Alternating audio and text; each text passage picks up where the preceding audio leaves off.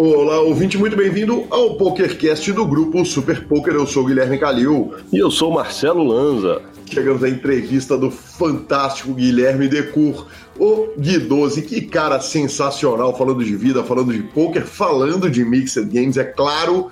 E uma verdadeira honra a gente reiniciar o nosso ano com esse cara fantástico. Lembrando que o PokerCast é trazido a você pela Suprema Poker a evolução do poker online, o aplicativo que já nasceu gigante para o clube associado. Crie o seu home game e faça o download lá no site da Suprema Poker. Somos trazidos também pela Pay for Fun, pagamentos online com praticidade e segurança, depósitos e saques diretos nos principais sites de apostas e poker. Abra pelo nosso link e Stars Club, muito mais que um clube de poker online, o clube de poker online perguntas, participações, sugestões, promoções e comentários. O nosso e-mail é pokercast.gruposuperpoker.com.br, Instagram e Twitter, arroba Guicalil e arroba Lanzamaia. Nosso telefone é 31 975 18 9609 para entrar no nosso fabuloso grupão de Telegram ou para nos mandar mensagens de áudio. Bora de notícias! Vamos de notícias, mas não sem antes falar do querido Stars Clube, nosso patrocinador. Aliás, o senhor estava muito bem vestido na nossa live de camisa do Stars. O Stars é muito mais do que um clube de poker online. E, poxa, o Stars tem o próprio grupão de Telegram, né? aquele grupo maravilhoso para ter todas as notícias de tudo que está acontecendo lá no clube. E tem um Instagram que está cada dia mais bonito. Aliás, parabéns, Stars, parabéns da turma que está cuidando lá do Instagram do site. E Vamos que vamos junto de mão dada para esse novo ano. Nada parece detê-lo. Contusão no futebol, dinheiro no poker. Exatamente, exatamente, cara. É... Vamos falar a respeito disso, mas vamos começar dando a notícia. Neymar fica em terceiro lugar no High Roller da Winter Series. O High Roller teve o Bahia de R$ 10.300, 83 inscritos. Só, e... só um momentinho, eu, eu vou te corrigir, porque como eu estou no país no qual a cotação é quase 6 para 1, foi a mesma que ele jogou. Ele não, não é foi de 10.300 reais, ele foi de 10.300 dólares.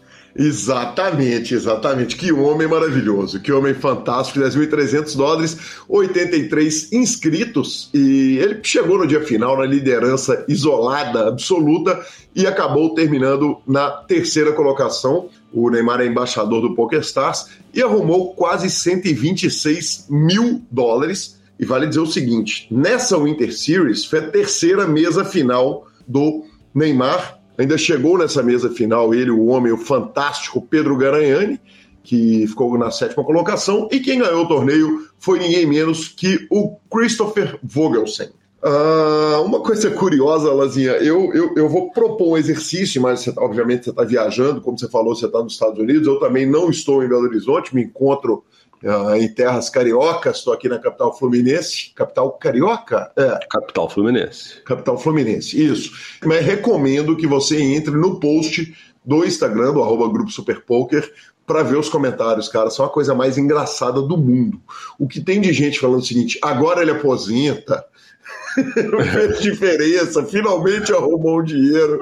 É demais, cara. Que bom humor da nossa comunidade. Cara, mas é, é muito diferente, né? Eu falo assim, quando acontece fatos como o Neymar chegar num dia final, o Neymar ser chip líder num torneio desse tamanho, cara, saiu em tudo quanto é lugar do Brasil, em todos os sites, do, do, do UOL, a, sabe? Tipo, ele vira notícia e, e esse é o papel do embaixador, né?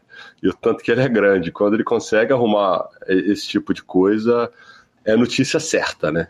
É a notícia certa, cara, e eu vou te falar que se tem um, um negócio que me incomodou profundamente, profundamente recentemente, que a gente vê o tanto que, com todas as nossas vitórias no poker, a gente ainda tem muito preconceito quando as pessoas de fora da nossa comunidade, de fora do nosso universo, olham para o poker, é o seguinte: recentemente o Ronaldo, Ronaldo Fenômeno, comprou o Cruzeiro. E, cara, quando a gente vê as referências às coisas certas e erradas que ele está fazendo, o que a gente vê de comentário do tipo Ronaldo entende de baralho, ele gosta de baralho, é um negócio que me assustou e me fez sentir mal. Sabe, até em grupos de pôquer, que as pessoas fizeram brincadeiras relacionadas a isso, eu, eu entendi o seguinte, cara, que me preocupou porque o Neymar tem uma associação tão saudável ao poker, tão legal, é um cara que é apaixonado com poker, que tem carinho ao jogo. Agora, é, é, impressionante como o olhar das pessoas de fora do poker ainda é, vê com preconceito a, a, associação ao nosso esporte, cara. Eu, eu, eu espero, eu espero e acho que no caso específico do Neymar, a, a associação com o jogo vai trazer muito mais coisa legal para ele do que coisa negativa.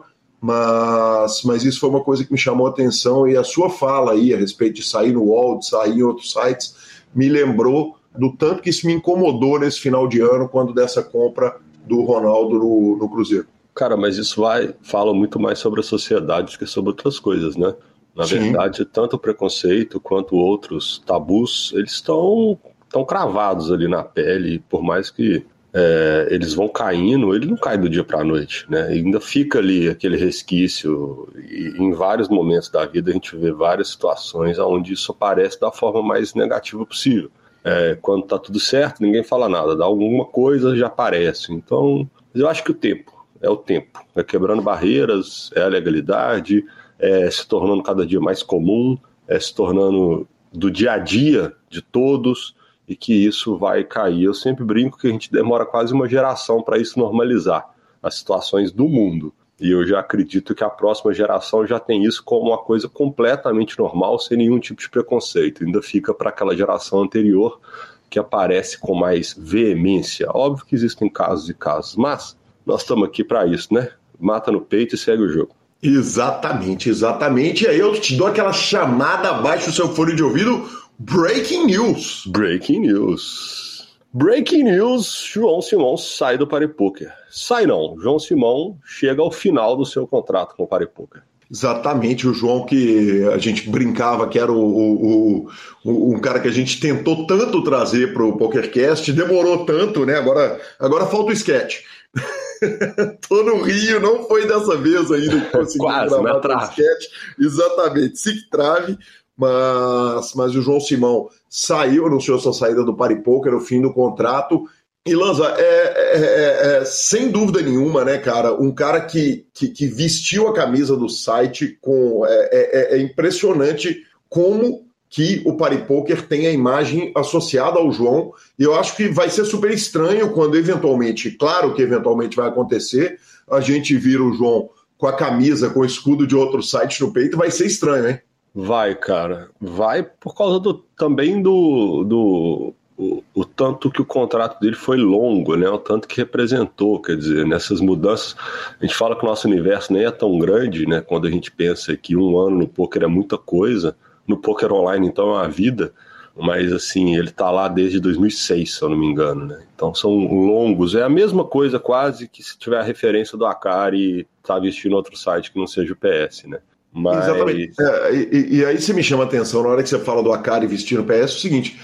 É, na verdade, a gente sabe mudar também bem rápido, né, cara? Que a gente teve o Negreano com o PS durante tantos anos. Verdade, e hoje a gente olha lembrado. o Negreano e, cara, o Negreano é GG, né, velho? Enfim, é, é, é, fácil mudar essa referência também, por outro lado, né? Que tem razão. É, mas eu acho que, que é, o post dele é bem explicativo, assim, ele fala os motivos, ele fala tudo, o que tudo indica nessa virada de ano agora, o Paripoca foi vendido, pelo que eu entendi foi isso, e então o contrato dele encerra, o contrato que ele tinha era junto com os, os dois donos anteriores, e, cara, se foi mesmo vendido, boa sorte aos novos donos, que leve o site para os melhores caminhos possíveis, e boa sorte mais ao João, e que ele também siga a sua trajetória brilhante em outro site. E para nossa terceira notícia, Phil Galfond encerra as operações internacionais do Run It Once Poker. Uh, vale lembrar, a gente falou aqui a respeito no PokerCast,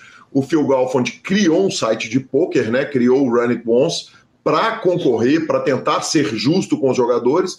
Phil Galfond que é um cara que tem imagem irretocada no poker, todo mundo da comunidade tem carinho pelo cara. Tá aí um cara que que se, tem um, se você quer procurar um jogador que tem pouca polêmica no entorno dele, é o próprio Galfond. Ele, ele abriu o Run It Once com alguns objetivos muito claros, entre eles uh, uma redistribuição de reiki, uh, um cuidado especial com o jogador. Tentou operar, acabou pegando um período ruim, né, Lanza, na verdade, porque durante muito tempo nós tivemos um reinado solitário do PokerStars no que dizia respeito a sites de poker. E, e quando o Run It Once chegou, junto com ele chegou a GG Poker, teve uma, uma renovação do Party Poker, o próprio 888 correndo por fora deu uma respirada, enfim, surgiram sites de todos os lados e o Run It Once acabou ficando meio segmentado, muito pequeno, não conseguiu pegar é, é gás. O Galfond ainda fez os Galfond Challenges, que sempre que possível ele fazia no Run It Once. E, foram incríveis aqueles desafios, mas ele acaba anunciando o seguinte: estamos encerrando as nossas operações internacionais e vamos focar nos Estados Unidos, nos mercados regulamentados. Acho que mais uma vez uma atitude genial aí do Galfond Lanza, ele ele sair do mercado internacional onde a concorrência está bruta e ir operar nos Estados Unidos, onde estão operando sites feito Borgata, né, alguns sites que o software é bem tosquinho, e, e regulamentado dentro dos estados, acho que pode ser um belo salto aí para ele e uma mudança de rumo. Que se tem uma que pode dar certo, é essa, né? Cara, sim. E vamos considerar que o mercado americano é um dos maiores mercados do poker mundial, né? Um, é um mercado sonho e que está ali, é, vamos falar assim, setado, né? Ele está quebrado, ele ainda não está 100% liberado, ele tem alguns tipos de liberações de acordo com os estados e tudo mais. A gente já viu que o Golfund tinha algumas dificuldades, principalmente quando ele estava fazendo o Golfund Challenge, que era para poder literalmente promover o Run to Once e tinha alguns Golfland Challenges que ele não conseguia fazer no Run to Once por problemas de depósito e tal, por causa da legislação americana. Então, assim, você já via que ele tinha alguns entraves para promover o próprio site. E ele focar no mercado americano, eu acho que é mais inteligente para ele. Ele não vai ter esse tipo de problema, porque o dinheiro vai estar interno. E é um mercado gigantesco, né? Vamos falar grande verdade: é um mercado gigantesco. E se ele tem condição de explorar e de atuar aqui, eu acho que ele tem que meter bala mesmo, porque é um cara super sério, é um cara que a comunidade respeita e projetos de pessoas sérias a gente sempre tem que apoiar e torcer para dar bom, né? Que homem maravilhoso é Marcelo Lanza, né? Meteu um se ele tenha condições de atuar aqui, aqui dos Estados Unidos, onde, onde, estou gravando. Então pode ter passado despercebido pelo ouvinte do PokerCast, mas certamente não passou despercebido por mim. Que homem, parabéns. Eu posso até falar que estou ambientado, então. Exatamente, que homem. Afinal, estou aqui desde o ano passado, apesar de é verdade. dias. Maravilhoso. E por último, dentro da nossa sessão de notícias, uma mega acusação de Fedor Rose, apontada pelo amigo ouvinte, nosso consultor médico, querido Maurício Mosna. O Fedor Rose, vou fazer uma tradução livre aqui, uh, colocou o seguinte: uma, um collusion óbvio, uma situação de collusion óbvio, incluindo Sage Star, numa mesa final de 1K com seu amigo Celoan. Eles são partes do grupo de high stakes brasileiro chamado Nine Tails Uh, cheating sucks, quer dizer, roubar é, é, horrível. E cheat, né? Acho que cheat não é nem roubar, cheat é cheat já, né? Os videogames já, já brasileiraram né? Uh, eu acho que todo regular de high stakes que não faz isso deveria trabalhar direto, trabalhar juntos para fazer aparecer essas situações. O Maurício me marcou, falou: olha isso, Calil, Gui, é, arroba Gui Calil, situação grave, né? É, então, resumindo aí, não tem, aliás, não tem muito o que resumir, o, o tweet é bem explicativo, acusando o Rodrigo Seiji e o Celoan. O Seiji já esteve aqui conosco, o Celoan tá vindo.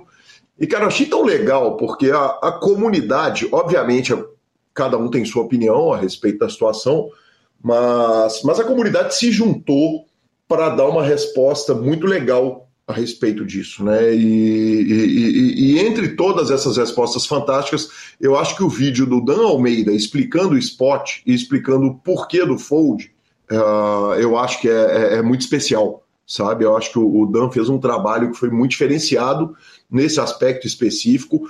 Mais uma vez, as respostas no, do, no, no, no, próprio tweet dele também foram muito curiosas. Quer dizer, tivemos resposta de muita gente falando o seguinte: peraí, quando eram jogadores alemães jogando no time que tinham spots duvidosos e eles acusavam você, você não reclamava, né? Você, uh, você, você achava ruim.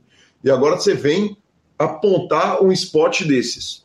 E, e eu acho que tá, esse assunto ele já está um pouco velho, né? Ele ainda é do ano passado, mas a gente não gravou um, um PokerCast com notícias a respeito disso.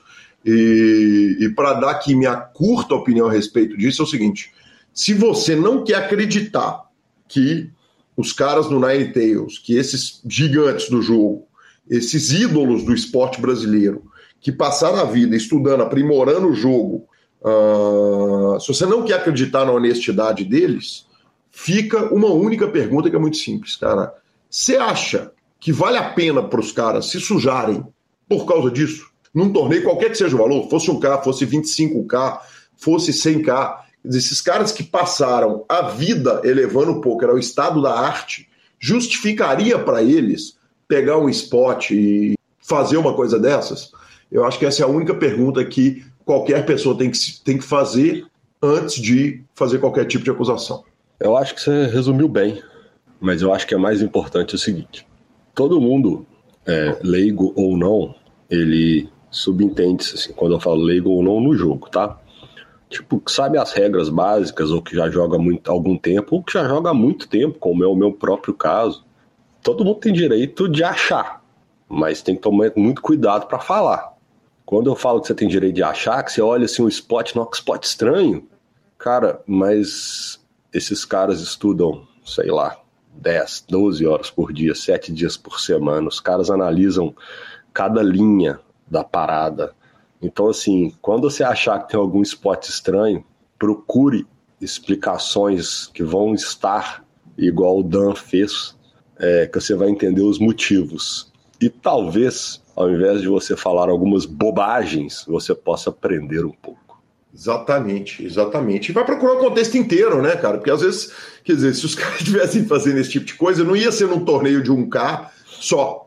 Né, isso estaria acontecendo torneio após torneio, esses caras estão todos se enfrentando o tempo inteiro, tem um monte de mesa final com carta revelada deles e Obviamente, não importa com carta revelada, sem carta revelada, quer dizer, a, a, a situações apareceriam que poderiam gerar dúvida. Então, é, é, um caso específico desse é, é, é, é, bizarro pensar que um cara do nível do Fedor Rose vai fazer uma acusação bizarra dessa. Exatamente. E encerramos o Paulistão no ano passado, né? Exatamente. Para encerrar, inclusive, a sessão de notícias, né? A gente brincou muito de. E o Galo, o Galo ganhou, e o Norson. o Norson ganhou, mais uma Cara, vez, né? Inacreditável, né? Inacreditável. Tricampeão paulista, né? Não é um field que tem poucos competidores, como são praticamente todos os outros estados né, do Brasil. É, obviamente a gente tem estados maiores e menores. O cara simplesmente foi tricampeão estadual no estado que tem o maior field do Brasil, que tem o field mais duro do Brasil, que tem o maior nome, o, o, o, a maior quantidade de nomes extraordinários, especialmente focados no poker ao vivo, né? Visto que a oferta de jogos ao vivo em São Paulo é enorme. Então, deixe, encerramos a nossa sessão de notícias aí, dando os nossos parabéns para o Norson. Boa! Lanzinha, e antes da nossa entrevista, obviamente, eu vou dar aquela palavrinha da Suprema Poker e, e eu vou dar uma chupinhada no artigo do Grilo, cara. Chupinhada. É, gostou da expressão? Gostei, achei, achei peculiar. Isso, muito obrigado. Cara, o, o Grilo escreveu uma matéria sobre tudo que rolou na Suprema em 2021. Então, janeiro, fevereiro, março, abril, maio, junho, obviamente, mês a mês. E aí o seguinte, é, séries Janeiro, 27 milhões arrecadados e depois 18 milhões, 6,7, 10 milhões, 25 milhões arrecadados. Aí em junho uh, tem uma parceria com o time Águia Futevôlei Cup, depois Nitro City 6.6, aí em setembro inaugura a sede da Suprema Union. Em outubro, lançamento do app da Suprema Poker, que coisa maravilhosa. Vamos que vamos, demos a notícia aqui e recebemos o patrocínio da Suprema. Em novembro, 34 milhões arrecadados e em dezembro tivemos o Natal Milionário.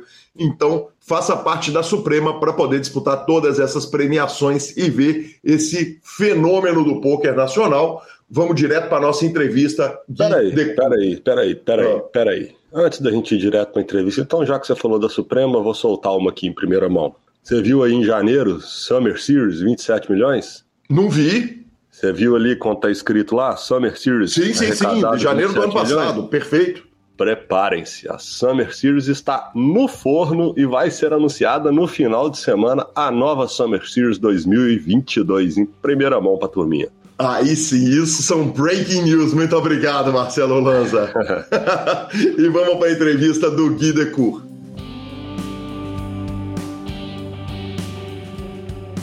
E chegamos à nossa entrevista e com grande satisfação recebo aqui o querido e recente amigo Guilherme Decour, uh, que eu tive o prazer de conhecer, de estar mais próximo no BSOP. Que figura sensacional, mas um cara que destrói um homem maravilhoso dos Mixed Games. Muito bem-vindo, Gui. Quanta honra te receber aqui no PokerCast. Poxa, Ará, muito obrigado. Satisfação é toda minha, né? E depois de todas essas conversas no, no BSOP Milhas, que a gente se conheceu pessoalmente, é, é engraçado pensar que nossa conversa aqui vai estar sendo gravada, né? Sem a presença de um advogado e tal, que é algo inimaginável para algumas semanas atrás. Cara, é, é, é, inimaginável imaginar que um rapaz que postou uma foto que, se bem me lembro, éramos eu, você, Vitão, rádio, só os quatro. E você falou: ninguém passa no teste psicotécnico. Uh, dos quatro, ninguém passa num teste uh, psicológico ou psicotécnico. Uh, a frase veio de um cara que estudou psicologia. Então eu já começo perguntando quem que era o Gui, o Gui Decur antes do poker. Tá, é, cara, eu era meio perdido assim antes do poker, porque é, em 2007 eu vou morar fora, daí eu volto próximo do Réveillon. Fora onde? Aí, é, em Oxford, na Inglaterra. Uhum. E aí quando eu volto, foi uma fase que eu estava bem perdido na minha vida, assim. É, eu tinha mudado bastante, a vida que eu tinha deixado para trás tinha continuado a mesma. E aí eu, eu comecei a fazer direito, fiz direito por uns meses, parei, fiz cursinho, e fiz ADM depois, mas eu estava assim muito infeliz, assim, muito perdido na minha vida. E aí foi quando eu conheço o poker, assim, que foi a primeira coisa que me deu tesão de verdade, assim, tipo, de estudar, de conhecer, de ir atrás. Perfeito. Vamos, vamos voltar um pouquinho antes disso. Quem que era o menino Gui, cara? Aonde que estava? Qual, qual era o sonho do menino Gui quando crescesse? Quer dizer, ninguém cresce sonhando em jogar Dust to Seven Triple Draw e Omarra de sete cartas se abrir que o senhor vai ser o primeiro da fila. então me conta um pouquinho do menino Gui. Ah, durante a minha infância eu tive, sei lá, aqueles sonhos de profissão mais mutáveis, nada muito sério. Quando eu tinha uns 14 anos, eu gostei muito de jogar Counter-Strike. Realmente me apaixonei ali. Daí eu, gostaria de ser profissional de Counter-Strike, assim, nessa época. Eu gostava muito, eu lembro que ia para as lan houses da minha cidade, né? Eu morava no interior e na internet na minha casa era bem ruim, né? Não dava uhum. para jogar. Interior onde? Em qual estado, em qual cidade? Ainda é a turma interior de São Paulo, é do lado de Campinas, tipo uma hora de carro de São Paulo, capital. Perfeito.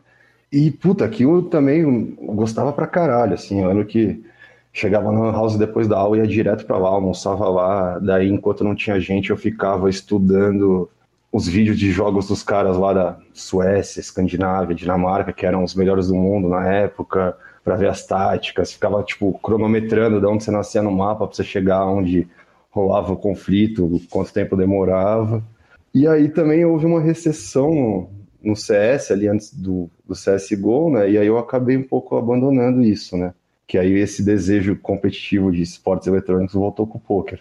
Perfeito, que bacana.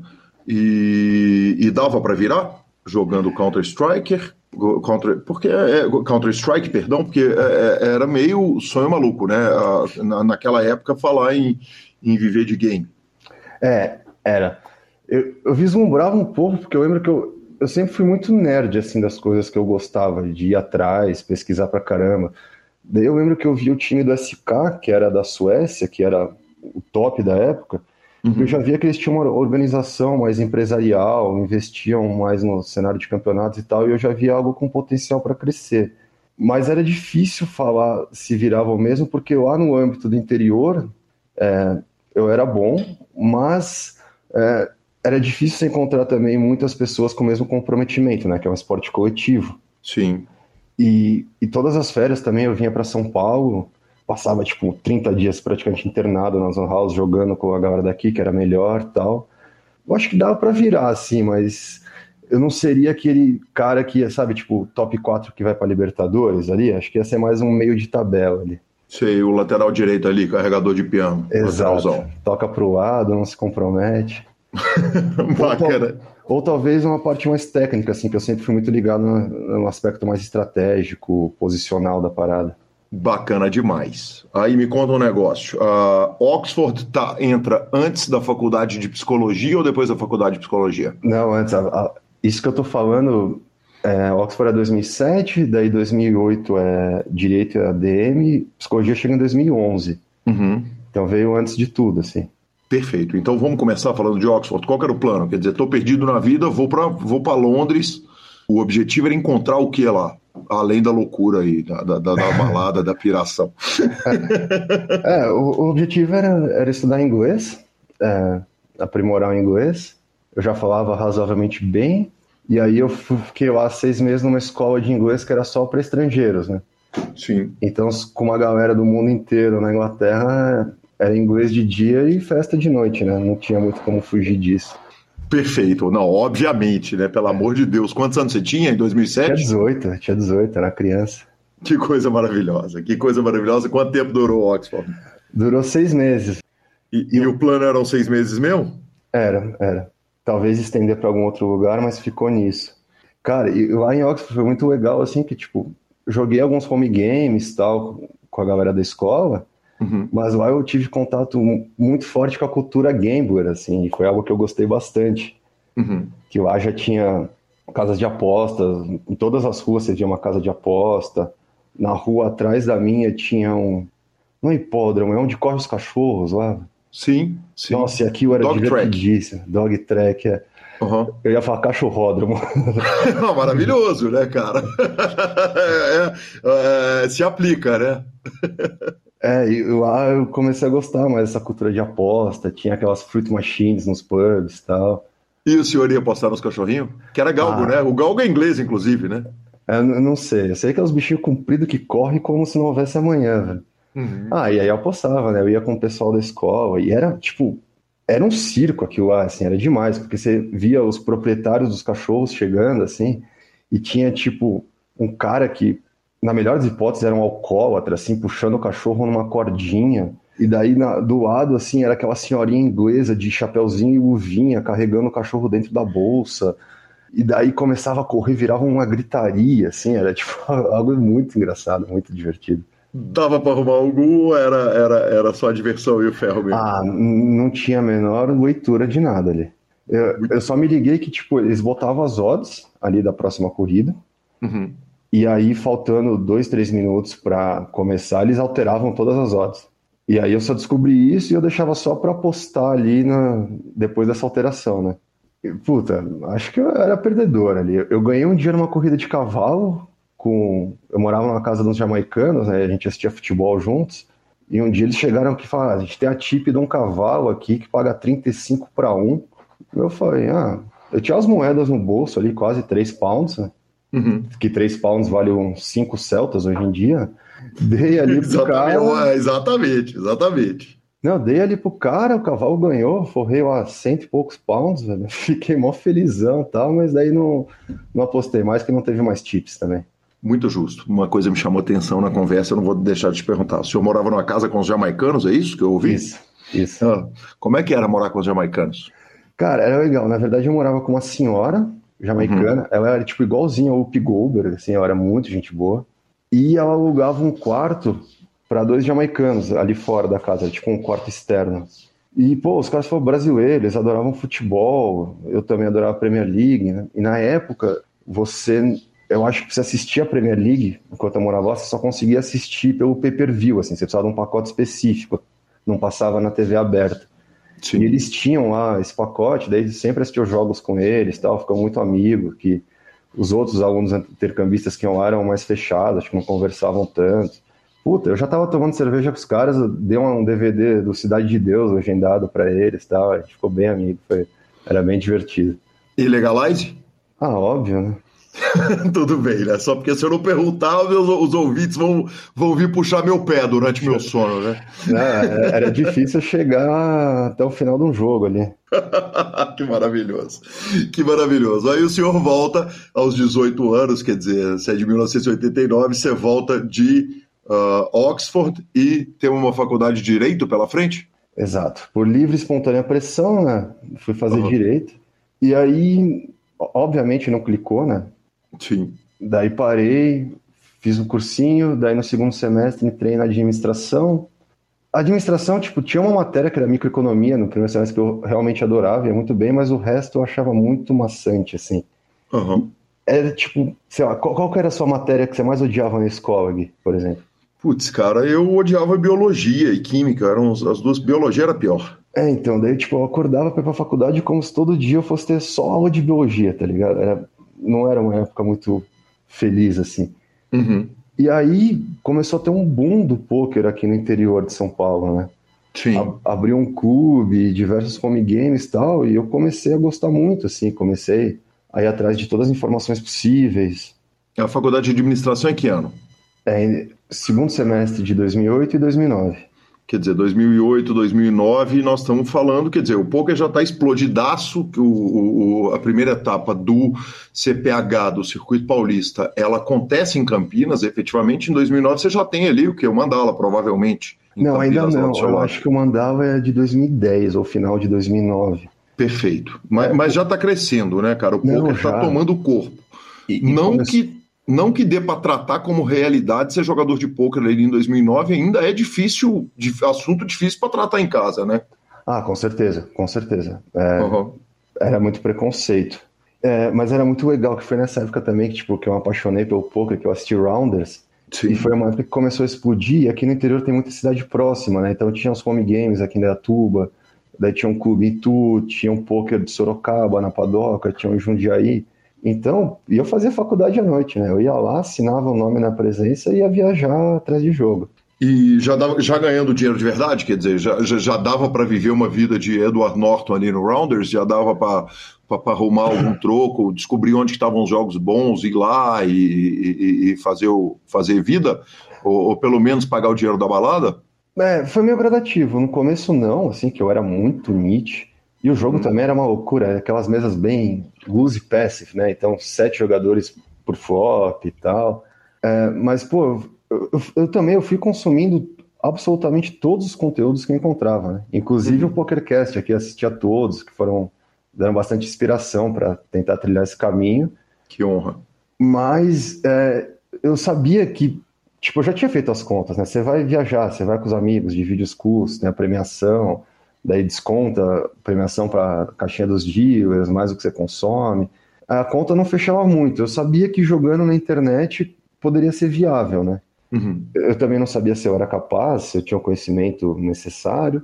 E mas aí fui evoluindo também. Nessa época, eu lembro que era uma época muito boa dos high stakes do Futilt, né? Daí eu ficava assistindo, eu descobri o 2 plus 2, eu ficava horas e horas vendo discussão de mão e tal, né? Não tinha muito acesso à informação naquela época. E muitos dos competidores que eu enfrentava aqui no interior só tinham informação em português, né? Que era Sim. em menor quantidade e às vezes chegava ali meio defasado em tempo. Uhum. E aí, conforme eu fui estudando mais, fui, fui criando um edge. Né?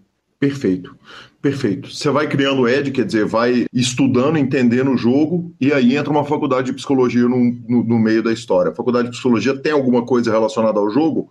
Quer dizer, de repente, se eu entrar para uma faculdade de psicologia, eu vou entender alguma coisa a respeito desse jogo, visto que grande parte, né, é robusta a literatura de psicologia do poker. Eu não vou nem questionar se ela é boa ou se é ruim. Hoje, imagino que deve estar muito melhor do que lá no, no, nos bons tempos do Alan Schoolmaker falando. Né? E é uma psicologia muito diferente a norte-americana da que é aplicada normalmente na América do Sul e Europa. Mas tem alguma relação entre psicologia e o poker? Cara, teve. É, muito boa pergunta, porque é algo que eu acho que eu, na época não foi para ninguém, né? É, uhum. É, teve um dia que foi bem marcante, que eu falei, eu ia viajar, né? Pegar a estrada para jogar. Normalmente eu ia com os amigos, né? Tinha um grupo ali fixo que a gente sempre ia juntos. E eu lembro um dia, eu tinha ido jogar um torneio em Tu, sexta-feira, e nesse dia calhou de ninguém que querer ir, ó, eles iam pra balada e tal, eu fui sozinho. E naquela época, era aquele torneio, sabe? Tipo, todo mundo falando, todo mundo tomando cerveja, dando risada, bem amigável, assim, bem festivo. Uhum. E esse dia eu tava jogando sério, não quis tomar nenhuma cerveja, que normalmente quando eu não tava dirigindo eu tomava uma. Daí eu tô voltando na estrada, daí não sei porquê, assim, eu dou uma piscada de farol alto, assim, no meio da estrada. E daí Uhum. quando eu dou essa piscada de farol alto, tem três, tipo, bois, vacas, assim, no meio da pista, na minha frente, assim, a poucos metros. Uhum. Cara, eu desvio o carro, assim, eu saio rodando e, cara, paro com uma roda pra fora, assim, no barranco, que tinha uma entradinha de retorno ali. E, meu Deus, aquilo foi um susto muito forte, assim, né? porque de repente, assim, eu fui confrontado com a minha finitude, assim, Uhum. que a gente vive se protegendo, se cuidando para ter a maior longevidade possível, mas a gente não tem um controle, né, sobre quanto tempo a gente vai viver e tal. E, e esse choque foi muito forte para mim, muito. Que igual eu falei, eu tava ali na, na administração, uma vida maçante e tal. E aí isso me fez cair a ficha que, puta, eu não podia perder mais nenhum segundo fazendo alguma coisa que não fizesse sentido para mim. Uhum. E eu tinha já esse sonho de jogar poker profissional, parecia um pouco distante, principalmente para eu, onde eu morava não tinha condições de jogar online com qualidade, esse tipo de coisa. E aí justamente isso que você falou da psicologia, eu, já- eu pensei em algo assim que eu já tinha lido alguns livros de Freud, uns dois antes, assim, já tinha achado interessante psicologia, deu- e eu achei que é algo que poderia também me agregar se eu quisesse seguir o caminho do poker, né? Então era uma escolha mais mais assim. Se eu não Uhum. conseguir seguir no caminho do poker, pelo menos eu vou fazer alguma coisa que, sei lá, que eu tenho interesse, que eu tenho tesão em estar fazendo. Perfeito, perfeito. Gui, a clicada de farol é, é um flip certo? Você deu uma clicada meio que do nada e de repente estava meio que do nada, meio que do nada, assim, é porque eu não tinha o hábito de dirigir com farol alto à noite, igual alguns dos meus amigos tinham.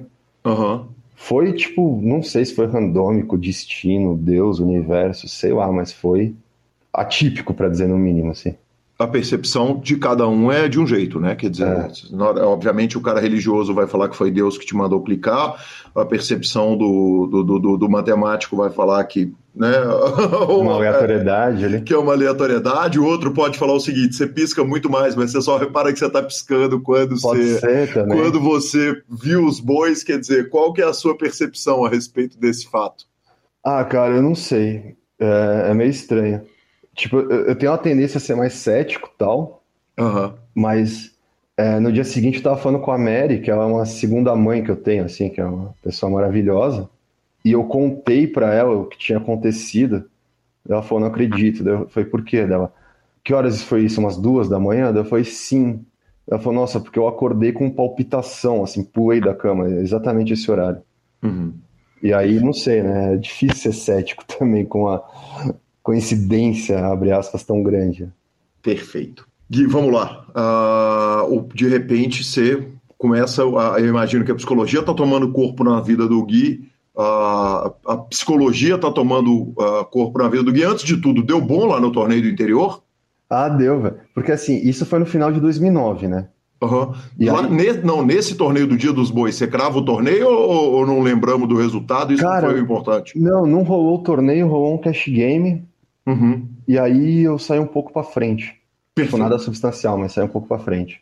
Gui, e aí a psicologia está tomando corpo na sua vida, o poker está tomando corpo, como que as coisas vão caminhando? Porque nós precisamos, daqui a pouco nós precisamos migrar para o Gui jogador de Mixed Games, que afinal de contas é isso que está todo mundo louco, mas não tem jeito, velho. É muita história boa, é, É. muita farra boa, tem muita lenda envolvendo o seu nome, então nós vamos ter que falar disso tudo e a entrevista vai ser longa, nós vamos ter que tratar desses assuntos todos. Não, é que tem, tem um gap de um ano, né? Entre essa Uhum. experiência de quase morte e a entrada na psicologia. Porque quando aconteceu isso, no dia seguinte eu cheguei pra ela e falei, falei assim: não dá, não, tô, tô num caminho que não é meu, eu quero fazer psicologia e tal.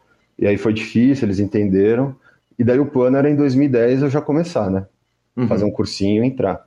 Só que daí em 2010, eu lembro que abre o Mandala, que é o clube lá em Campinas, Sim. e aí tava. Ia ter uns 50 com ribai organizado pelo Elton e pelo Kubica. Aham.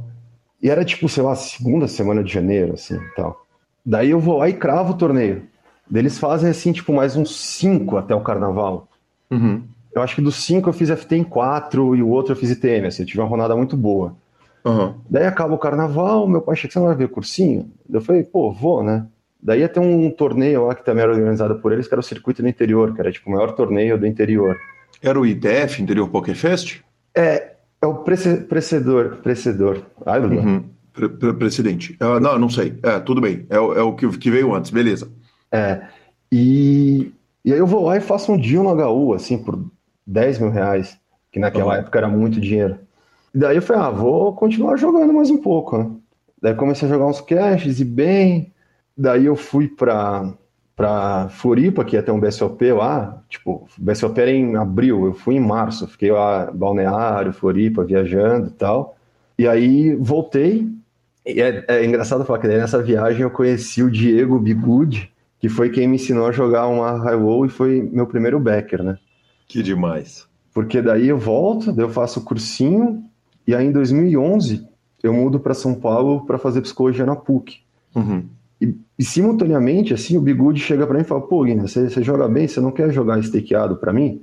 E aí foi uma mudança muito positiva, né? Primeiro de eu encontrar um curso ali que eu gostava, que me dava tesão de estudar, de ir para a faculdade todo dia, morando em São Paulo, stakeado, com condições de jogar online, né? Então foi um período que virou uma chave muito positiva ali. Perfeito. Você começa a jogar, é, é, é Instacall, quer dizer, vou jogar para ele, vou fazer faculdade, me conta como, como que tá. V vamos continuar com esse desenho? Sim, é, foi justamente isso, assim, eu já tinha passado na faculdade, uhum. e antes deu, um pouquinho antes, assim, foi meio simultâneo, assim, deu, deu ser aprovado ali no vestibular, ele, ele me chamou, né, ele falou, pô, você joga bem, eu tive um ano bom, queria te stakear, 50-50, e aí a gente começou, né. Sim, mas e a faculdade? É, aí eu fazia faculdade de tarde, né? Era uhum. da uma até as seis, às sete. E aí voltava e grindava no PS. E era bom, e aí que eu comecei a jogar bastante high-low também, porque pela rotina era algo que se encaixava muito bem, né? Porque eram os torneios que não acabavam tão tarde e não atrapalhavam na rotina universitária, é, uns fields pequenos e tal. E gostei bastante, assim. Gui, vamos falar um pouquinho a respeito desse início do high-low? É, primeiro o seguinte, você falou o seguinte, a variância Rio para mim ali naqueles torneios que o Elton fez uh, com o Kubica lá no, no, no, Mandala, lá no interior, mas obviamente você está muito à frente do field. Naquela época, saber inglês já, já tornava um jogador, já colocava um jogador muito à frente do field. E isso é uma.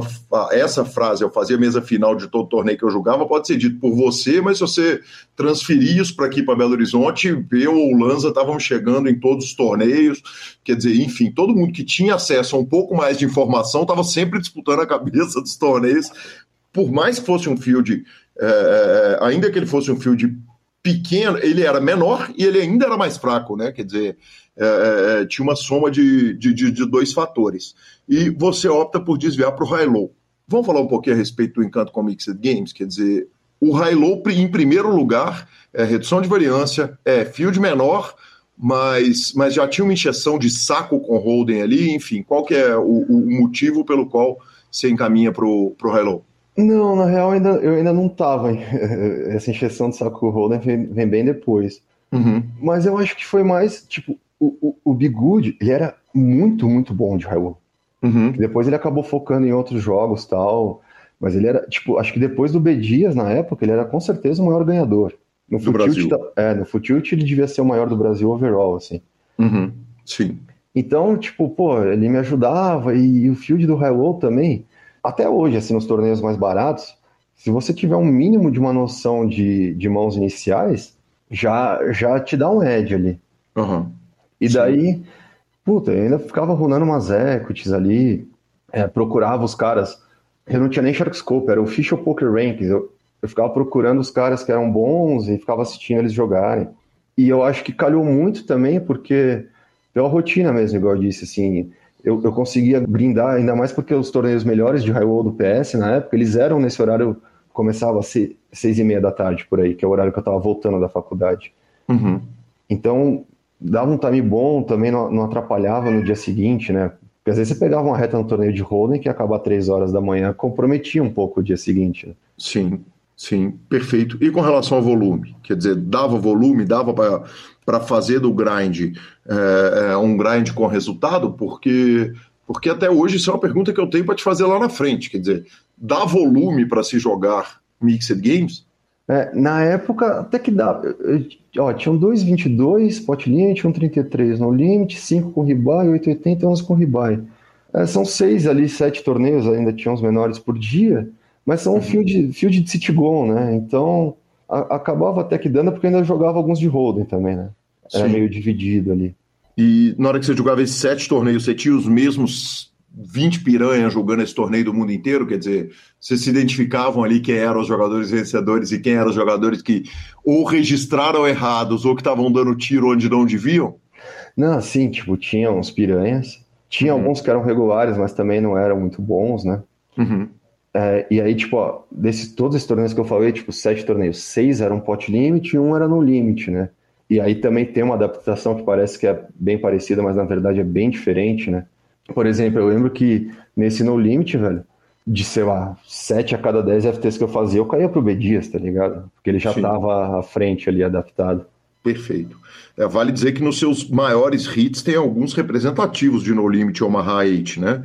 Uh, tem o, o, título de Scoop aqui, 37 high no, no 530, no, no, no 530 dólares para 30 mil dólares, e tem alguns outros resultados aqui bem no alto de, de No Limit Omaha, né?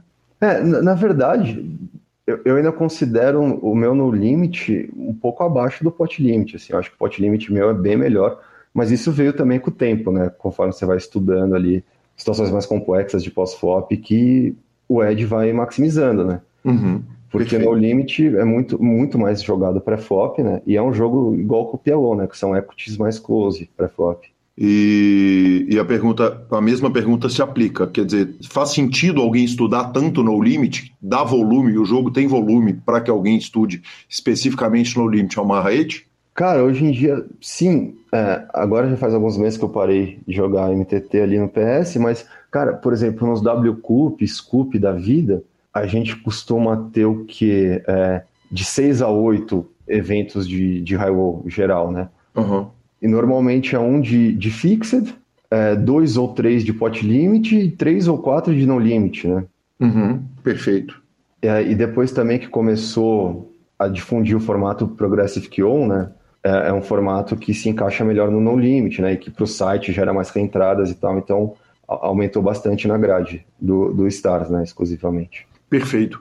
Gui, por que, que um jogador de Mixed Games, quer dizer, você está começando sua carreira ali no Mixed Games, você está fazendo faculdade, me parece muito lógica, ah, me pareceria muito lógica a decisão de você optar por jogar cash, que você poderia chegar às seis e meia da faculdade, é, pré ou logo após a Black Friday, os jogos ainda estão bem bombadinhos e tal, uh, não faria sentido você seguir o caminho do cash game? Cara, faria. Uma época eu até tentei, uhum. mas no quesito Hyrule especificamente, a action rolava de manhã no PS. É, e de tarde, provavelmente, mas eu tava na faculdade. Sim. E aí não dava. E até porque de manhã, assim, é, é um horário que eu não funciona muito bem ali. Entendi, perfeito. Perfeito. Nesse período, você está jogando para o Bigude, está estudando a, a, faculdade de psicologia, está jogando pôquer, a faculdade chega até o final? Não, eu faço dois anos e meio, né, que é metade do curso. Uhum. É que no começo começou muito bem, ainda mais nos primeiros meses, que ainda tinha os americanos, né, que é Black Friday. Mas depois foi ficando mais difícil conciliar tudo, né? É, primeiro pela carga horária da faculdade começou a aumentar bastante, assim. Tipo, nos primeiros anos era aula de tarde e um ou outro dia à noite, né? E no, no final, eu, basicamente, eu tinha aula até de noite, três, quatro dias por semana, né? O que já fica difícil. E tanto que é, o grau de dificuldade da faculdade vai aumentando e do poker, né? Principalmente pós Black Friday. Ali. Sim, perfeito. E, e, e, você vai seguindo, na hora que você larga a faculdade, é, tô largando a faculdade para ir pro poker definitivo. Não necessariamente, não, não foi, porque assim, igual eu falei, você, você perguntou lá no começo, quando eu escolho psicologia, assim, era um curso que me despertava interesse, mas que eu optei porque também eu tinha esse sonho, que na época era, era um sonho, não era um plano de, de, jogar profissionalmente, e eu sabia que ia me agregar em alguma coisa, né? Mas eu gostei tanto da faculdade de psicologia que eu comecei a me questionar qual caminho eu deveria trilhar, né? E aí quando eu tô lá no terceiro ano, né, minha família me fala que tá difícil de pagar, que não ia mais conseguir, né? Uhum. E aí, nessa mesma época, é lançado um time online do Mandala, o clube de Campinas. Eles criam um uhum. escritório uhum. e formam um time online. E aí eu já tinha essa dúvida, estava bem certo, mas como eu não ia conseguir continuar na faculdade e surgiu essa oportunidade, foi, foi meio lógico assim seguir por esse caminho. Perfeito, então ficou difícil seguir na faculdade e aí o que nos restou foi pôquer? É, médio, é que não, não foi o que nos restou que parece meio tipo um plano B ali, né, que sobrou. Mas uhum. era meio que um flip, né, e eu sabia que ali não ia dar para ter continuidade. Daí eu já tinha essa vontade de alguns anos, né, de tentar virar profissional de pôquer. E aí foi tipo o cenário ideal para trilhar esse caminho. Perfeito. E aí o seguinte, agora abraçamos a, o poker, não temos mais psicologia, não tem mais teoricamente a pressão da família, porque afinal de contas, né, a, a, a faculdade você não está largando porque você quis sim, largar sim. a faculdade e, e abraçamos o poker no momento que o Mandala está abrindo o, o, time deles. Me conta como é que como é que foi, como é que a gente segue com a vida na hora que a faculdade já não é mais um empecilho. É, não foi tão simples, né? Porque eu, eu mandava em Campinas, né? Então eu, eu volto de São Paulo para o interior uhum. é, e eu morava em Datuba, que é uma outra cidade. Então tinha, tipo, todo dia que pegava ônibus para ir até lá. Às vezes, quando acabava a tarde, tinha que ver com alguém no time se podia dormir na casa deles e tal. E, e, o projeto também não, não foi muito bem executado, por mais que tivesse muitas pessoas competentes envolvidas, né? Sim tinha uma inexperiência assim de diversas partes. E aí esse projeto durou pouco tempo ali, acho que cinco, seis meses. Daí eu joguei um pouco pro, pro Charlie, que é o Lorenzo Bazet, uhum. é, aí jogando Holden, pegava umas coisinhas de high roll. Daí ele teve que parar com o stake lá, que ele tinha uns outros cavalos. E aí bem nessa época, final de 2013, é, começo de 2014, ele bem no Réveillon, sai a seletiva pro B Dias Team. Uhum. E aí, pô, eu falei, ah, o cara que é o melhor do high roll, é um monstro no holder, né? Não, é aí que eu preciso estar, tá, né? Perfeito. O B Dias já tá no Forbet, não? É um time não, off Forbet ainda, é uma coisa pessoal dele. Não, é, é time. Nessa época, ele tinha um time já, já tinha alguns jogadores jogando para eles, uhum. mas eram todos de, de Porto Alegre, né? Eles jogavam no mesmo escritório presencial. E aí eu fui da primeira turma, que era meio, tipo, pelo, espalhado pelo Brasil. Uhum. Que daí entraram, mas era começou meio pequeno, assim, era tipo... Eu entrei eu e mais seis ou sete jogadores, alguma coisa assim. Isso é pra jogar só Hello? Não, para jogar tudo. Tudo, inclusive Hello. É, porque também nessa época que teve uma coisa que a grade de Hello deu uma diminuída comparado com o que eu tava na faculdade. Uhum, sim. Então já já tava um pouco inviável jogar Hello ia ser algo mais pontual ali, alguns torneios no final de semana, um ou outro durante a semana, mas mais para complementar a grade ali. Ô Gui, você já tinha um brilho no olho com os outros jogos? Porque o Poker Stars tem 8 game na grade, né? E, e acaba tendo é, é, alguma coisa de Badug ali e tal, mas o, o, o Full Tilt tinha torneios específicos de ten game, né? Nossa, tinha, né? Umas loucuras, né? É, exatamente. Você já tinha esse olhar? Você já tinha esse carinho com os mixes? Já, Cara, já tentava já. dar uma estudada para fora? Tipo, não de estudar, mas eu já gostava bastante. Porque naquela época que eu, eu comecei a descobrir o poker, mas eu não tinha condições de jogar online, porque a minha internet era muito, muito ruim. Uhum. É, eu lembro que no PS, de hora em hora, eles tinham uns free rolls. Cada hora era uma modalidade diferente, né? Uhum, eu lembro e aí eu, eu, jogava, comecei a aprender, me divertir. E como eu, fui, eu gostava muito de assistir os caras muito bons jogando, né? para tentar absorver o máximo. E foi uma época que também eu lembro que. Sei, acho que você lembra, né? Tinha aqueles nosebleeds do Futilt lá, que eram aqueles jogos gigantescos de cash game. Sim. Que eles foram durante anos, majoritariamente, Holden e PLO. Sim. E no finalzinho do Nosebleeds deu uma migrada para os mixers, né? Ah, eu não lembrava disso, não. A mesa era a Rail, a, fa a fantástica Rail Bird, na qual Gus Hansen era o, o, a estrela do jogo, né? É, o cacho da uva. Exatamente. e era Exatamente. muito legal, cara. Alguns jogos, tipo, eu tinha jogado esses free rolls, mas eram a maioria das modalidades do Horse, né? Uhum, e aí vinha uns triple draw, uns negócios meio louco, e eu ficava vendo, não entendia, e comecei a a procurar, eu achei muito legal, assim. Mas era, tipo, muito, um interesse uma curiosidade, assim, não tanto um foco. Perfeito, perfeito. Eu, cara, eu quero voltar no, no, no ponto de 2013, no, no B Dias Team, Mas eu vou fazer uma, uma, Vou abrir um parêntese aqui, que é o seguinte: nós temos tanta história que nós temos que começar a contar as histórias de vida em algum momento. Senão nós vamos ter um bloco só de poker e um bloco só de história de vida. para que isso não aconteça, o B. Dias, quando eu chamei ele para a entrevista, ele falou um monte de coisas maravilhosas a seu respeito. Tem um carinho enorme por ti. Ah, mas uma é coisa que ele falou é o seguinte: pede para o Gui contar como ele chegou no Uruguai. Então nós vamos voltar a 2013 você entrando para jogar o Marra Hello e Cash, mas eu preciso saber que história é essa do Uruguai, que aliás não foi só o B. Dias, aproveito para agradecer as pessoas que me ajudaram aqui na pauta, cara. O Maurício Paulino, meu querido Maurício Paulino, Grande, o próprio B. Dias, querido Rádio, meu amigo Sketch, o Musa, que eu não conhecia, que foi uma dica do Paulino. Então eles todos me ajudaram. E afinal de contas, que história é essa do Uruguai, Gui? Então, isso, isso é um pouco depois, mas já é do B. Dias, Tim. É, uhum. Para falar sobre isso, Gui, é, é, importante falar duas coisas antes, né? Isso acho que foi em 2016, se eu não me engano. Uhum. É, que de 2012 até 2017 eu não tinha telefone celular. Eu optei por viver sem celular. Uhum. Então, essa é uma pequena observação. Certo. E a outra é que essa viagem para o Uruguai acontece logo após o carnaval. Peraí, só voltando. Até 2017? Você não é. tinha um celular em 2017, é isso? Sim. Que homem. Ah. É. E, e tinha sido logo após o carnaval e eu tinha perdido a minha carteira no carnaval, com meu cartão do banco e meu RG. Uhum. Então, essas, essas, informações são um pouco relevantes para a história. Uhum.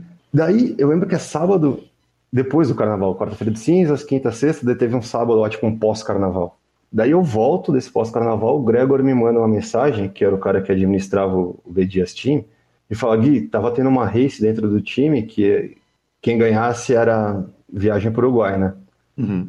Daí ele falou, Gui, teu, teu time ganhou, é, você vai pegar o voo, sei lá, segunda-feira, três horas da manhã para Porto Alegre, daí você vai com os moleques para o Uruguai de carro. Perfeito. Tipo, eu nem tive tempo de me preparar, assim, né? Uhum. E aí eu vou lá, eu vou no caixa eletrônico, foi quando eu tava começando aquele negócio de você conseguir usar biometria. Sim. E tinha algum limite, limite é, baixinho, li... né? Exato, era tipo 400 uhum. reais, alguma coisa assim, 500 reais. Daí eu vou lá, tipo, saco o que dá do limite e toco para Porto Alegre, né? Daí, de avião? De avião até Porto Alegre. Uhum. E lá a gente ia de carro até Punta. Perfeito. Você conseguiu embarcar sem, sem documento pra, no, no, voo doméstico. É, exato. Uhum. exato.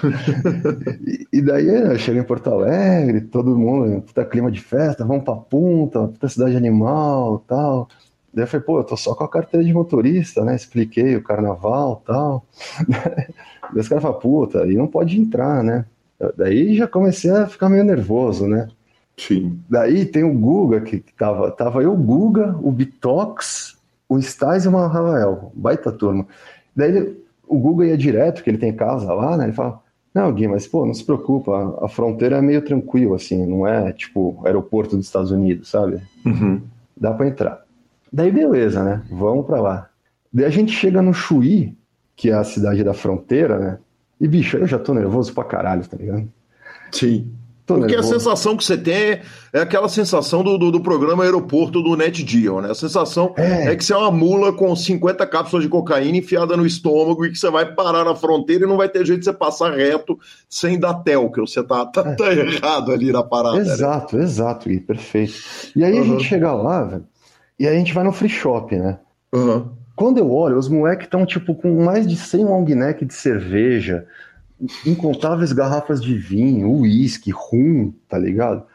E eu pensando, né, puta, se der alguma merda, eles vão falar GG12, boa sorte, tá ligado? Tamo partindo, uhum. te vira e boa sorte. Só uma coisinha aqui, 12 é o Guilherme. É. Tá? Para o nosso espectador, exatamente. Vamos chegar também nesse assunto. Vamos eu falei, tipo, ninguém vai me ajudar, né? Uhum. Daí a gente tá ali, né? Eu já nervoso, falando, puta, né? Porque aí eu falei, eu já tinha optado, né, por viver sem celular por um tempo, né? Que é uma escolha, no mínimo, arriscada, por assim dizer. E difícil para quem é solteiro ali naquela época, tá louco. Não, é difícil, difícil imaginar, mas vamos que vamos. É, e, daí eu fico pensando, e se eu não passo? Os moleques vão para lá, na melhor das spots, eles vão me dar uma garrafa de vinho para me acalentar ali durante a noite, né, aquele frio do caralho. E eu falo, pô, eu vou ficar aqui sem celular, com pouco dinheiro na porra do Chuí, que é uma cidade que é uma avenida, tá ligado? O que, que eu vou fazer? Vou mendigar, procurar um emprego no free shop? Como é que eu vou voltar? Não sei se o dinheiro que eu tenho dá pra uma passagem, tá ligado? Enfim, daí, velho, eu nervoso que tava que não passava um fio de cabelo. Daí a gente uhum. chega ali no, na fronteira, né? Tem ali tipo um, um pedágio, né? Que é onde você vai passar, e antes tem uma guarita, né? E basicamente era o seguinte, assim, o Guga, desceu com o RG dos outros que estavam no carro, só ele, para levar para Guarita, os caras carimbarem e a gente voltar a entrar no Uruguai. Só que começa a demorar, Gui. Eu já tava uhum. naquela tensão, né, que cada minuto é uma eternidade. Mas daí os moleques falam, pô, tá demorando mais do que o normal, né? Daí você já começa a pensar o pior, né? Falei, quem que me caguetou, né? Algum filho da puta quer me, quer me ferrar, falou que eu tô vindo ilegal. Daí o Guga volta e chama o Steins, velho. Que o Steins estava com RG, que devia estar tá escrito não alfabetizado ali, de tão velho que tava, tá ligado? Uhum. E aí eu falei, porra, Steins, justo hoje que eu tô aqui clandestino, tá ligado? Você me apronta uma dessas.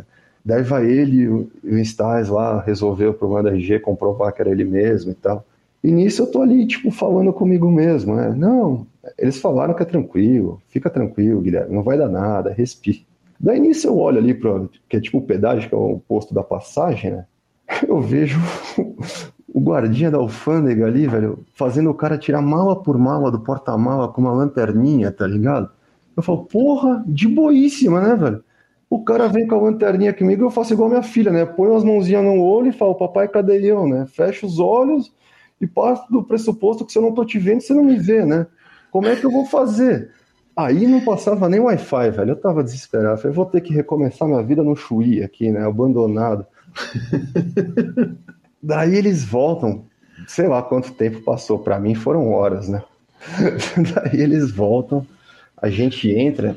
O seu documento nem foi, ele nem levou o seu. Ele levou quatro documentos para um carro sim, com sim, cinco exato, pessoas, é, é isso? É, levou tá. quatro RGs e eu fiquei lá com a minha CNH, né?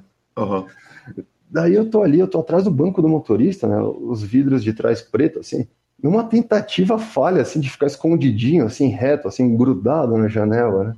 Daí, Gui, o cara que revistou o carro da frente inteiro, fez tirar mala, tudo, ele pega os documentos, dá um tapinha no, no capô e fala, bem-vindo ao Uruguai?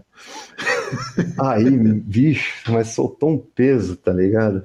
Aí foi muito bom. Aí chegamos em ponta, abri uma cerveja, coloquei um clandestino do Mano Tchau, velho. E fomos parar no cassino. Que coisa, que coisa maravilhosa. Que coisa maravilhosa. Me conta um negócio. Deu boa viagem, pelo menos? Ah, só de ter ganhado esse flip já deu, né? que coisa maravilhosa. Vamos que vamos.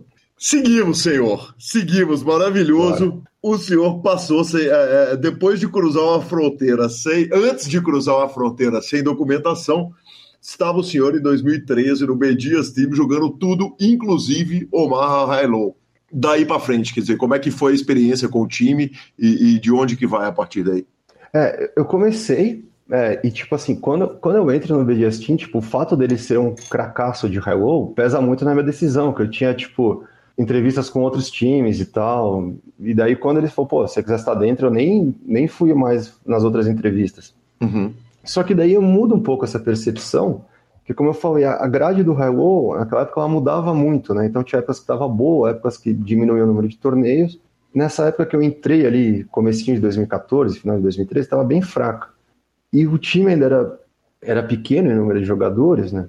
E eu comecei a evoluir muito no Holden, porque eu tinha coach com o B Dias toda semana, e aí eu tinha coach eu e mais um jogador toda semana também com o Grêmio tinha K, que é um cara tipo de uma didática fenomenal. Então eu acabei evoluindo muito no Holden e focando nisso, assim, nos primeiros dois anos, basicamente. E aí em 2016, eu tava ali num momento não muito bom, foi antes também do, do PS introduzir os Progressive QO, assim, larga escala, então era uma época que o mercado estava retraído ali, os torneios tinham diminuído, e eu estava meio desmotivado e tal, mas mesmo desmotivado e tal, eu sempre beliscava os resultados de High né? Uhum. Daí um dia o B chegou para mim e falou, pô Gui, você tem... Você vai bem nesse jogo, você não... O que você acha da gente especializar neles? Você... Tô aqui porque você precisar e tal. E aí lá pelo meio de 2016, a gente muda esse foco, né? Pra... E eu começo a me especializar em High e jogar uhum. exclusivamente High estudar, descobrir como estudar, ir atrás de material. Foi, foi uma guerra ali, aquele começo. Quantos profissionais de high-low tinham no mercado do mundo. Quer dizer, quantas pessoas estavam olhando para isso que vocês estavam enxergando e estavam falando o seguinte, cara, vamos bater esse jogo, vamos trucidar esse jogo. Porque uma coisa natural do mercado, né, Gui, é o seguinte: na hora que tem um jogo que está fácil, que ele é batível, uma parte da comunidade de poker vai ocupar aquele espaço e vai, é, e vai começar a extrair aquele dinheiro dali. Na, em 2016, na hora que vocês olham para aquele mercado há cinco anos e falam, cara, vamos vão pegar aí cinco ou seis anos, né? Nós já estamos virando 2022 agora. Qual que é a seriedade? Quantas pessoas estão tratando aquele mercado com seriedade? Cara, de torneios, eu acho que pouco.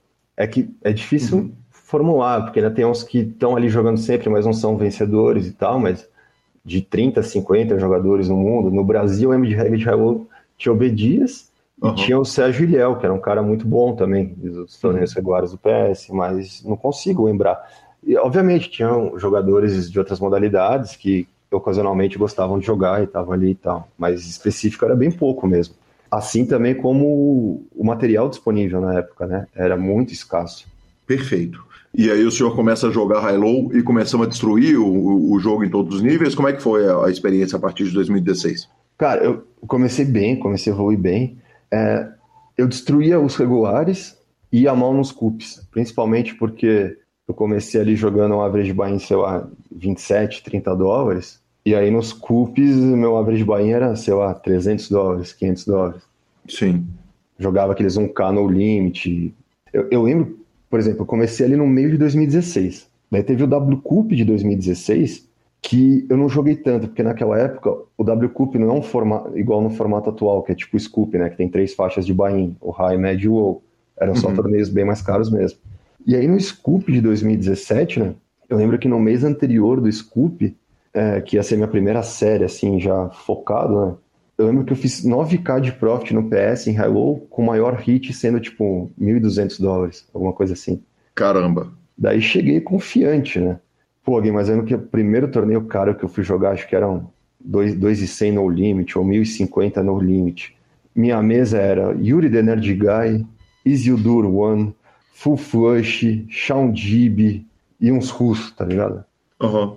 Aí foi, foi difícil, assim, eu, eu senti o peso ali onde eu tava. Sim. Dito isso, dito que você sentiu o peso, você caiu numa mesa zicada, quer dizer, pegou a, a pior mesa possível. Você sentia que, sendo um jogador de, de, de mid stakes, low stakes, uh, Omaha High Low, na hora, na, nas séries, na hora que você sentava para jogar com os caras, Uh, o problema era técnico, quer dizer, porque é difícil imaginar que os caras do Holden, uh, tirando o Sean Dib, claro, tirando. Uh, não sei nem se o Yuri já era bom em tudo feito ele é hoje, mas tirando esses monstros, esses caras gigantes, você acha que o problema era técnico ou tinha um peso do tamanho do Bahia que você estava dando? Ah, o peso do Bahia, com certeza. Sim, né? Quer é, dizer, a... tec tecnicamente, você não estava atrás nem desses caras muito bons de pôquer. Correto? Não, ainda estava, porque eu poderia ter alguma vantagem ali, algumas especificidades de high-low, uhum. mas eles tinham algumas vantagens, tipo em teoria de poker geral, assim, entender Entendi. conceitos macros de poker, que são aplicáveis em várias modalidades. Uhum, e, e, eu era, eu fui muito scared money também, assim. Perfeito, tranquilo. E aí você senta para jogar, você sente o peso da parada, mas continuamos. Dali para frente, vamos continuar seguindo, vamos continuar batendo o jogo de Omaha Hello. Ah, não, claro, porque até é, até 109, que eram os torneios regulares, assim, tipo, você filtrar meu gráfico de raio até 109 é tipo uma escadinha, né? Então, Sim. dava para levar bem. Só que daí chegou um ponto que começou a ficar difícil evoluir, né? Porque, igual eu falei, eu fui procurar material na internet, depois, quando eu comecei a estudar mais eficientemente, tipo, os materiais que davam frequências e probabilidades tal, era tudo errado, tá ligado? eu tava me baseando em estatísticas erradas. E daí, tipo, eu, eu separava muita mão, o B Dias me mandava os registros dele, é, daí eu, eu, eu, pegava, tipo, destrinchava os registros dele, mandava todas as dúvidas, né? Daí em 2017 também foi um ano que, que eu comecei a ter um, a sementinha ali do, dos outros jogos, né? Foi plantar a sementinha dos Mixeds também. Que ano foi isso? 2017? 2017, é. Uhum. Que nesse ponto eu lembro que eu não sabia por onde evoluir, eu fui lá no 2 Plus 2 e perguntei, né? Pô, alguém aí da coach de Highwall tal? Daí eu recebi a resposta de um cara, né? Ele me responde, pô, eu dou tal, X dólares a hora.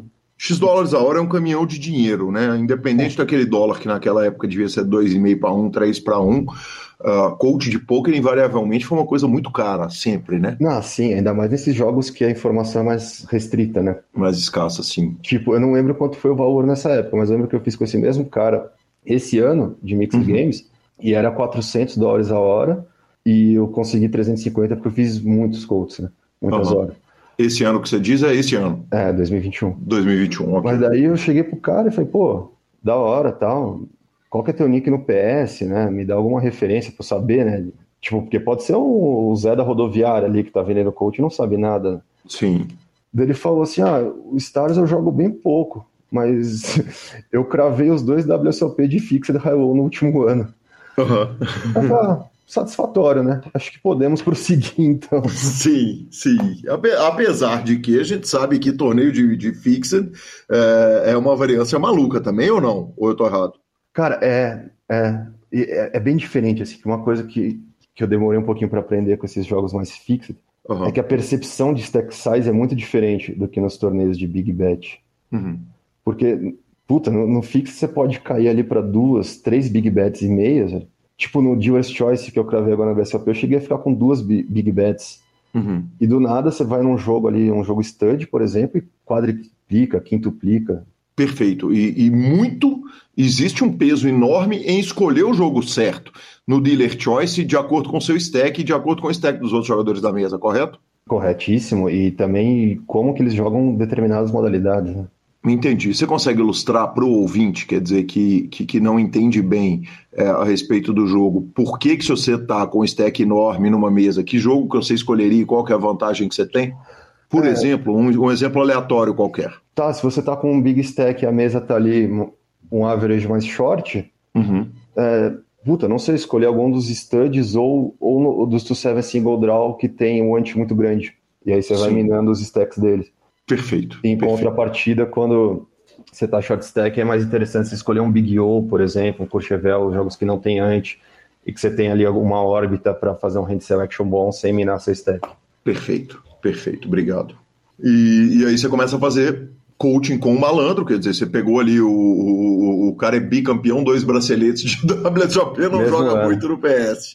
E, é. e, e, você começa a fazer coaching com ele e, e, e você está com a semente plantada dos Mixed Games. O coaching com ele é só de Omaha Hello. Sim, mas é, foi muito legal, porque ele é um cara que tem a base mais dos Mixed e que, consequentemente, uhum. é uma base de Fixed Limit, né? Uhum. E foi muito legal, porque, tipo, o B. Dias, que é craque do Hello, ele tem uma base de pot limit no limit, né? Uhum. Então, tipo, sei lá, acho que um dos maiores pontos fortes do B é, tipo, como ele utiliza os sizes, por exemplo. Ele é muito bom em, em escolher um size adequado ali que é algo que não existe no Fixed. Então, no Fixed você precisa de outras ferramentas, de outro repertório. Sim. Então, foi bem complementar, assim, sabe? Eu já tinha essa parte de Big Bet muito boa com o B Dias, entender uma... jogar bluff catcher algumas mãos, algumas frequências ideais de bluff, de defesa tal, é, foi muito vantajoso, né?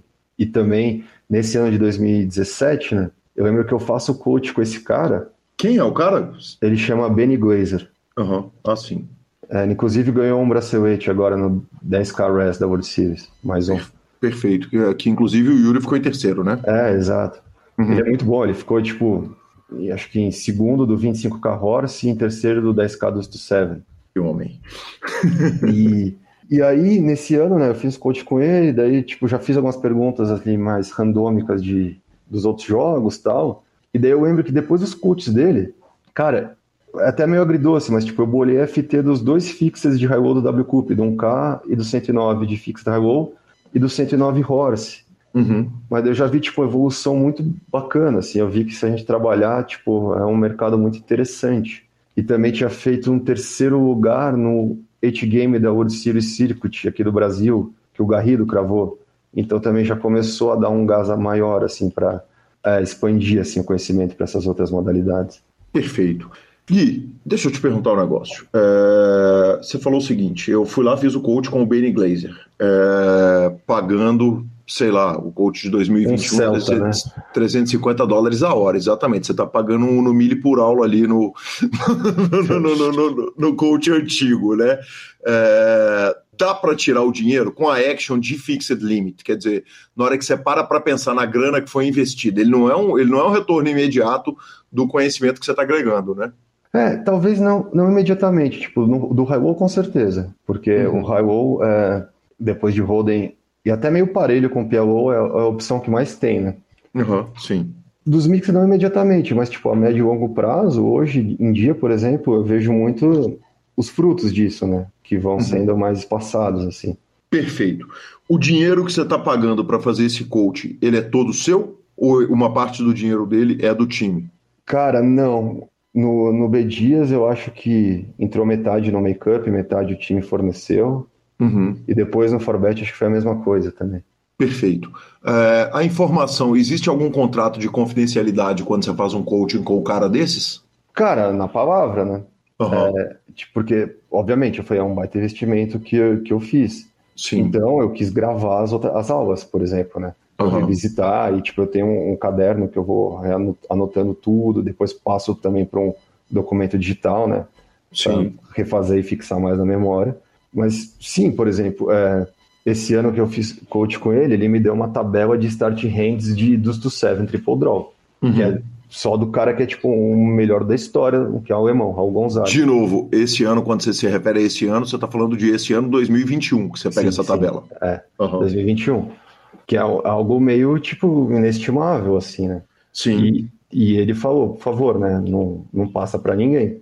Uhum. Cara, e, e, algumas pessoas já me pediram e já ofereceram pagar, e eu falei, pô, não, né, velho, dei minha palavra pro cara. Tipo, Sim, o, cara o rádio disse que o rádio disse que você não deixou ele olhar a tabela, que você não emprestou o celular na mão dele, que você mostrou a existência da tabela, mas que você falou, olha na minha mão e não vai ler, não vai ler direito. Não, o rádio malandro, velho, já ia começar a fazer anotações mentais ali.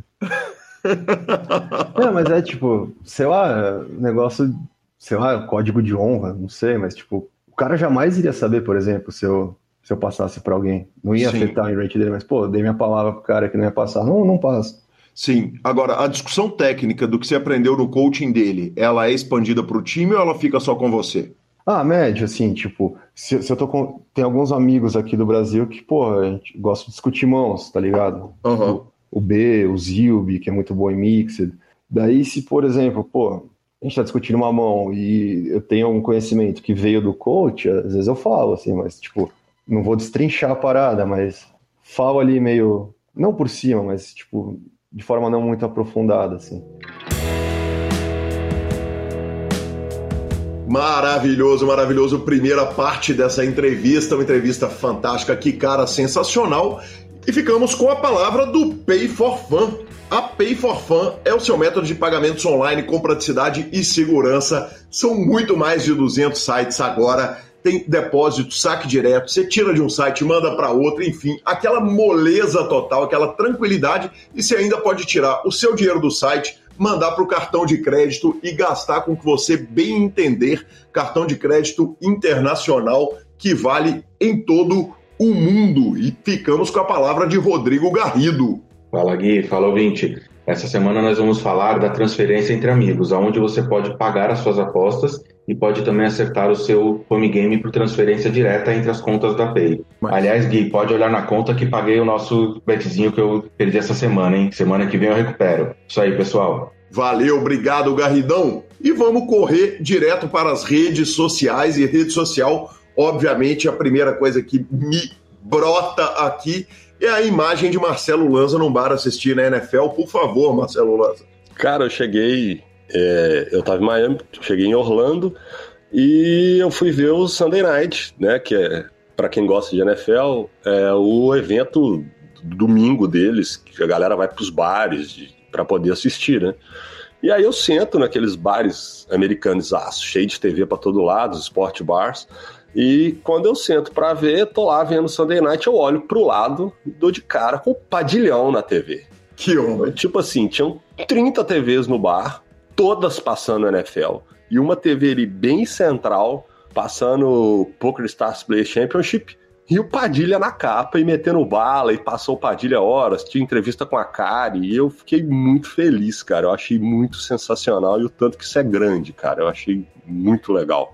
Aí sim, Lanzinha, que demais, fantástico, cara. Queria também agradecer a todos que tiveram na nossa live alcoólica maravilhosa, hein, Lanzinha? Agora sóbrio, repensando e tendo ouvido grande parte dela, parabéns para nós, hein? Que, que, para, que, parabéns, que homens parabéns, e mulher. Parabéns para nós e há boatos que sequela virou no Giraia, Gabi, Gabi abriu a porta do guarda-roupa para conversar com o Leão e Nárnia. Quer dizer, a turminha, a turminha na live alcoólica pegou assim, pegou ao pé da letra mesmo. Vamos, vamos para cima, vamos time. Vamos, time, aguardando a de dezembro de 2022. E por último, avisando aqui na sessão de e-mails interação com os ouvintes que estamos voltando a Belo Horizonte, pelo menos eu estou voltando na semana que vem, e vamos começar a providenciar os prêmios dos rankings de torneio do PokerCast e afins. Lembrando que vamos ter vários torneios no Stars no, no ano de 2022, com prêmios também, além dos prêmios em dinheiro. Boa! Eu ainda não. Na outra eu tô lá. Aí sim. Finalização. Superpoker.com.br, tudo sobre poker no Brasil e no mundo onde tem poker, o Super Poker está. Na aba de clubes, a guia de clubes do Brasil, onde jogarei agenda diária de torneios, na aba de vídeos e no YouTube, transmissões ao vivo dos maiores torneios do mundo, análises técnicas, programas de humor e entrevistas icônicas. Revistaflop.com.br, a sua revista de poker há mais de uma década, contando grandes histórias do poker. Assine já. E miblisca.com, cobertura mão a mão de torneios pelo Brasil e pelo mundo. Dica cultural. Três dicas curtas. A primeira, terminei de ler o livro Sete de Paus, dica do querido Maurício Paulino. Maurício, que é amigo querido e, obviamente, ouvinte do PokerCast, também jogador de Mixed Games. Cara, que livro sensacional. Eu terminei de ler na praia. Na hora que eu fechei a última página dele, eu já abri o livro O Drible da Vaca, do mesmo autor. Esse, o primeiro foi indicação dele, o segundo foi presente mesmo, então já tô lendo, já li um pedação dele, que livro fantástico. Assisti também o Não Olhe Para Cima, uh, o filme do com Leonardo DiCaprio e com diversos ganhadores de Oscars, que tem uma premissa muito legal, a, a, a premissa era muito boa, mas pessoalmente achei a execução bem fraca, bem fraquinha, achei um filme lamentável. Uh, teve tanta gente que eu admiro, que adorou o filme, que amou, que eu vou reiterar o seguinte: é tão somente a minha opinião, ok? E por último, fiquem de olho que eu tô indo fazer um podcast sobre um assunto que não é poker em curta temporada, então já tô anunciando que logo logo tá chegando breaking news aqui. Boa. Eu vou ver esse filme ainda. Eu, eu, eu tô com muito problema em ver o filme no, na questão que parece que ele tá muito dividido politicamente, assim, as pessoas em vez de somente ver o filme, elas meio que se perderam nos discursos políticos, mas eu vou ver. Eu quero tentar ver ele com o máximo de isenção possível para chegar a alguma conclusão. É, como eu falei, eu tô fora, então realmente eu não, não consegui ver nada. Agora era a hora certa de você pegar aquele filme da caixinha mágica e falar que você viu no avião depois viajar nos Estados Unidos. Mas eu não trouxe a caixinha mágica porque eu fiquei com medo de, desses negócios de ir e voltar e os caras quererem me taxar na caixinha mágica. Sim, eu digo o seguinte: você podia pegar o que você viu em casa na caixinha mágica e falar, não, dessa vez eu vi no avião mesmo. Né? Cara, mas eu, eu vou dar uma dica cultural que é o seguinte: é, eu tô em Orlando, eu eu vim na, fui na Disney dois dias no Universal Park e eu vim especificamente nos parques do Universal para ver os brinquedos do Harry Potter. É, é uma coisa que eu venho dando dica, né? Desde que todo mundo me conhece, eu adoro esse mundo mágico. E tem muito brasileiro aqui. Quem gosta é, e tiver oportunidade tem que vir.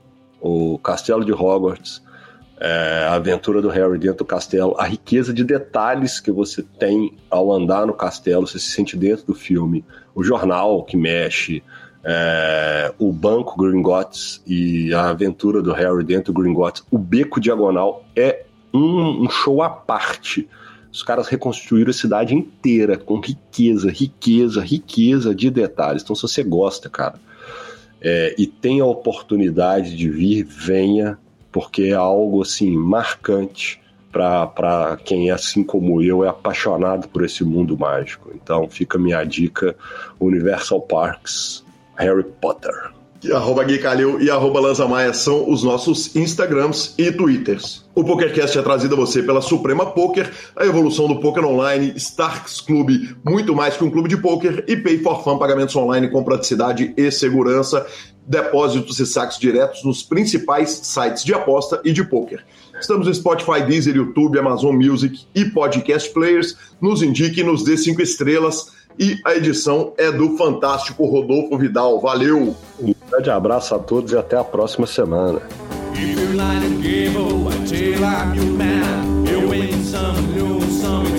I